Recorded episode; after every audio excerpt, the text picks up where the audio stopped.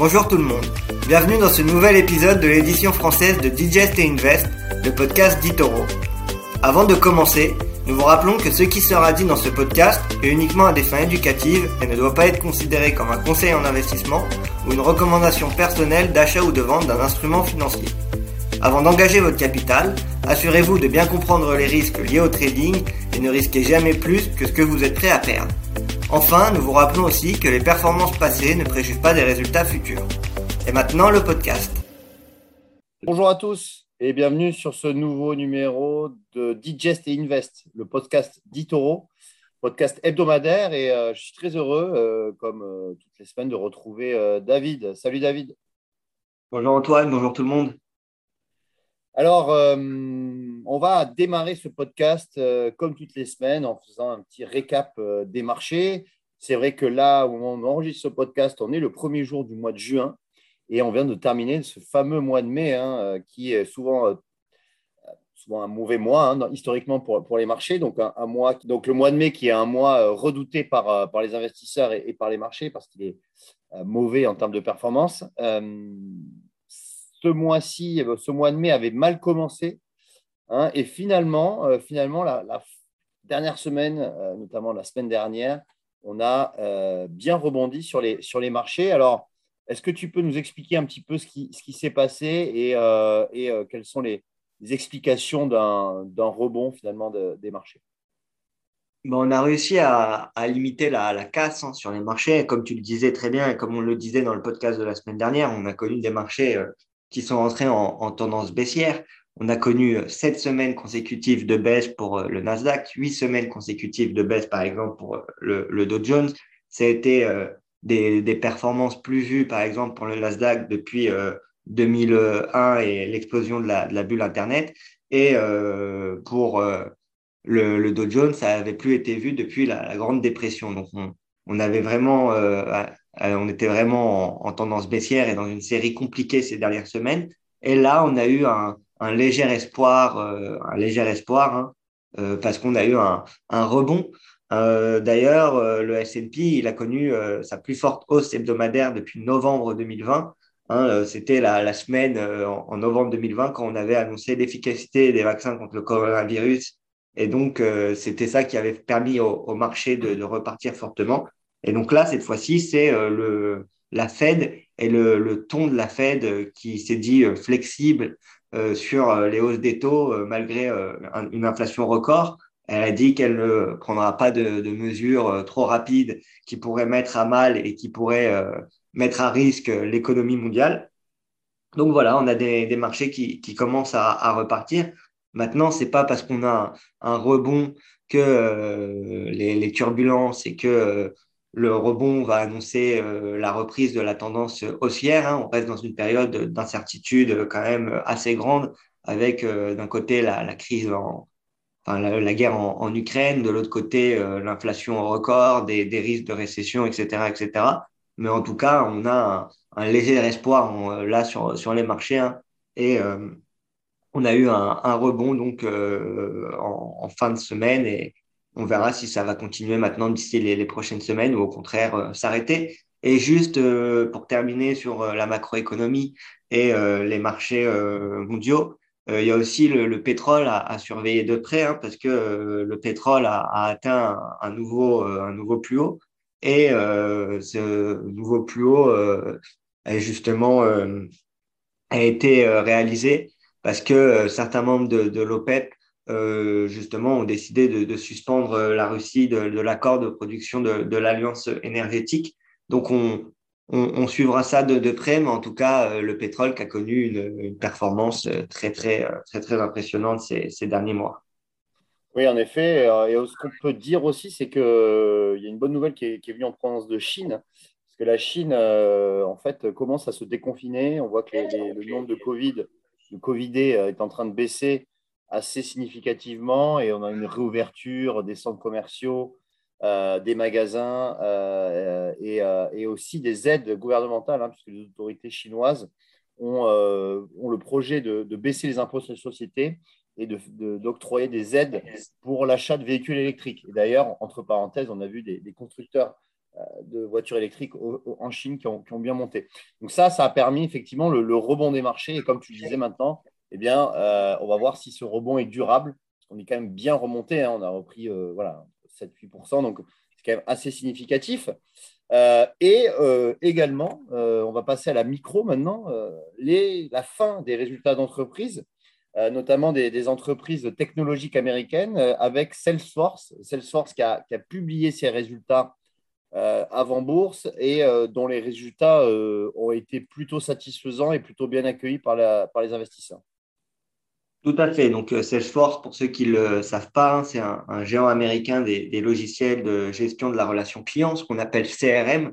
Et euh, ils ont publié euh, hier soir justement des résultats trimestriels supérieurs aux, attentes pour le trimestre écoulé. Et ils ont aussi revu en hausse leurs prévisions de, bénéfices. Donc, c'est ce qui a expliqué la, hausse du, cours. Mais bon, malgré ça, c'est quand même mitigé parce que euh, d'un côté, ils ont annoncé la hausse de leurs bénéfices, euh, en tout cas des prévisions de, bénéfices et de bénéfices par action. Mais de l'autre côté, ils ont aussi euh, ajusté en, légère baisse leurs prévisions annuelles de, chiffre d'affaires en évoquant notamment des conditions commerciales difficiles. Mais pourtant, Salesforce, pour le moment, en tout cas en, en bourse et les investisseurs, ont l'air de plutôt bien accueillir cette nouvelle parce que le titre est en hausse de 7,5% euh, hier soir et aujourd'hui on gagne un peu plus de, 10%. Euh. Donc c'est un titre qui a quand même pas mal souffert depuis le début de l'année parce que il était quand même euh, en perte d'un peu plus de, 30%, hein, qui n'avait pas échappé à la correction des valeurs technologiques. Et là, encore une fois, on a un rebond. Donc, on a, euh, comme je le disais, euh, eu quand même euh, des résultats qui ont été supérieurs aux, attentes, avec notamment un, chiffre d'affaires qui a bien monté, parce que le chiffre d'affaires, il a progressé de, 24% et il a atteint 7,41 milliards de dollars, alors qu'un an plus tôt, on était seulement, si je puis dire seulement, on était à 5,96 milliards de, dollars. donc, c'est soit une hausse de, 24% par rapport à, à l'année précédente, et c'est mieux que ce qui était attendu par les analystes, hein, parce que les prévisions tablaient sur 7,38 milliards de, dollars. Euh, ensuite, pour, euh, pour euh, Salesforce, ça donne un bénéfice par action qui ressort à 98 cents contre 1,21 dollars l'année dernière. Et c'est aussi supérieur aux, attentes, hein, parce qu'on attendait 0,94 dollars pour, pour le BPA. Donc voilà, c'est plutôt des, des, bonnes nouvelles pour, pour Salesforce. Salesforce qui, euh, pour rappel, avait aussi racheté euh, en, fin 2021, ils avaient racheté la, la, plateforme de, messagerie euh, collaborative, hein, Slack. Et donc, on, verra comment ça, ça évoluera et comment ça impactera aussi le chiffre d'affaires et les, ventes du groupe. Mais en tout cas, les, investisseurs semblent pour le moment avoir plutôt bien accueilli les résultats on, attend désormais euh, pour l'année un chiffre d'affaires qui sera compris entre 31,7 milliards et 31,8 milliards de, dollars. Donc euh, voilà, on suivra ça. Il tablait auparavant sur une fourchette de 32 à 32,1 milliards de dollars. Donc comme je le disais, c'est euh, un peu, ils ont un peu abaissé leurs leur prévisions. Mais donc, on, suivra ça. En tout cas, Salesforce qui reste une entreprise intéressante à, détenir en portefeuille pour tous ceux qui souhaitent être exposés au cloud et au, au, logiciel de, de, CRM.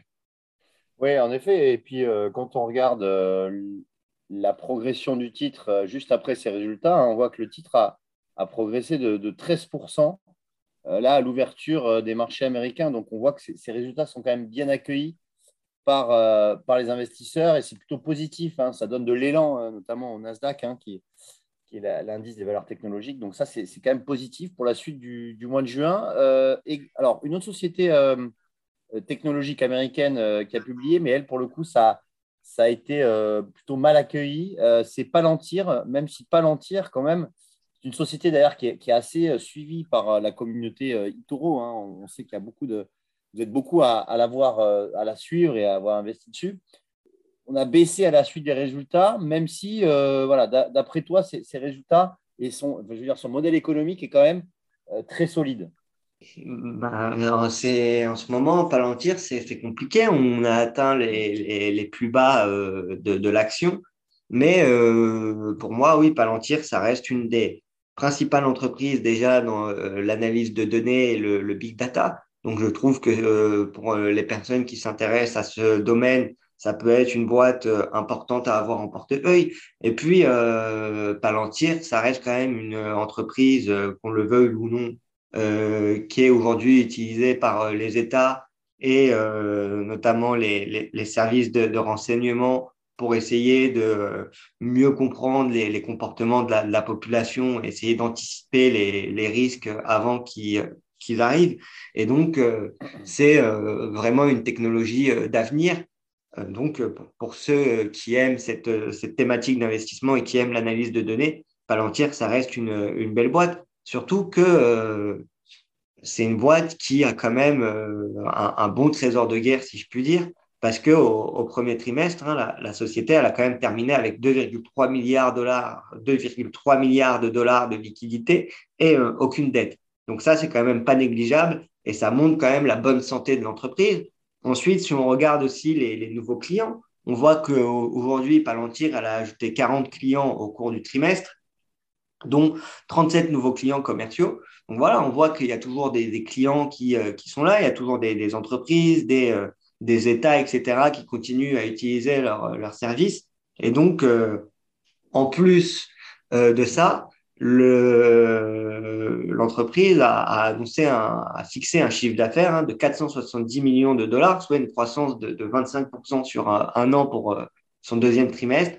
Et en plus de ces chiffres-là, il, a précisé qu'il y avait de grandes chances que le scénario de base soit justement dépassé. Donc, euh, donc on, suivra, on suivra ça. C'est une entreprise qui a, beaucoup souffert en, bourse, mais euh, qui, de mon point de vue, euh, qui aujourd'hui est une entreprise qui est au plus bas, avec des, contrats avec l'armée américaine, etc., qui devraient arriver. On est aussi en temps de guerre, donc la surveillance et l'analyse de données sur Internet, c'est quelque chose de, de nécessaire et d'important de mon point de vue. Donc, moi, c'est une boîte que j'affectionne et que je commence à, à, mettre sur ma, ma liste de, surveillance pour voir si on ne va pas repartir et qui pourrait euh, éventuellement euh, se retrouver dans mon portefeuille. Bien évidemment, ce n'est pas un, conseil en, en, investissement, mais euh, en, en, ce moment, Palantir est quand même sacrément, a quand même sacrément chuté. Oui, après, c'est vrai que Palantir, quand on regarde l'évolution du cours de bourse, euh, et aller toucher euh, un plus bas, euh, on a touché un plus bas sous les 7 dollars, hein, à 6,50 dollars, ce qui correspond même au plus bas historique, puisque c'est sous son prix d'introduction, hein, parce que le prix d'introduction, me souviens très bien, c'était en 2020, il était aux alentours des 10. Donc on est sous le prix d'introduction. il y a probablement une baisse exagérée du titre. Hein, et, c'est vrai que c'est en général quand on est sur des points bas historiques que ça peut être intéressant de, de rentrer sur le titre. Euh, voilà, donc si, si, on imagine que, que, les marchés rebondissent, Palantir euh, devrait en faire partie, en tout cas. et on va passer à la dernière valeur. la dernière valeur, c'est GameStop, fameuse GameStop hein, dont on a parlé, qui, a, qui, a, défrayé la chronique en 2021 avec les mêmes, les mêmes stocks. GameStop, donc, qui a, qui a, aussi, qui a aussi publié. Euh, finalement des, des, chiffres qui sont qui sont pas si mauvais d'ailleurs. Hein, euh, qu'est-ce que tu en penses, David? Alors, GameStop, ils n'ont pas encore publié. Ah, pardon. Ils, ils vont publier euh, justement ce soir leurs leur résultats. Donc, c'est pour ça que on, on, on l'a.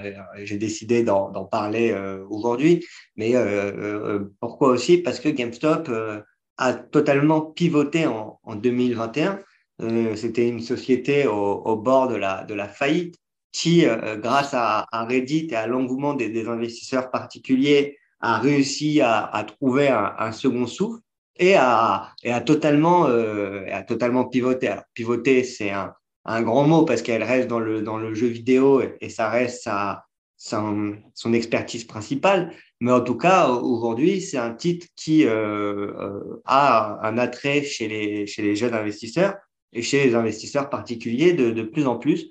Surtout qu'en 2021, l'entreprise a quand même euh, réalisé euh, plusieurs choses. Par exemple, elle a élargi sa boutique en ligne. Elle a euh, également établi des, partenariats majeurs. Ensuite, elle a fait son entrée dans le, dans le monde de la tôt, hein, en annonçant le lancement d'une place de marché NFT et là, le lancement d'un portefeuille crypto-monnaie.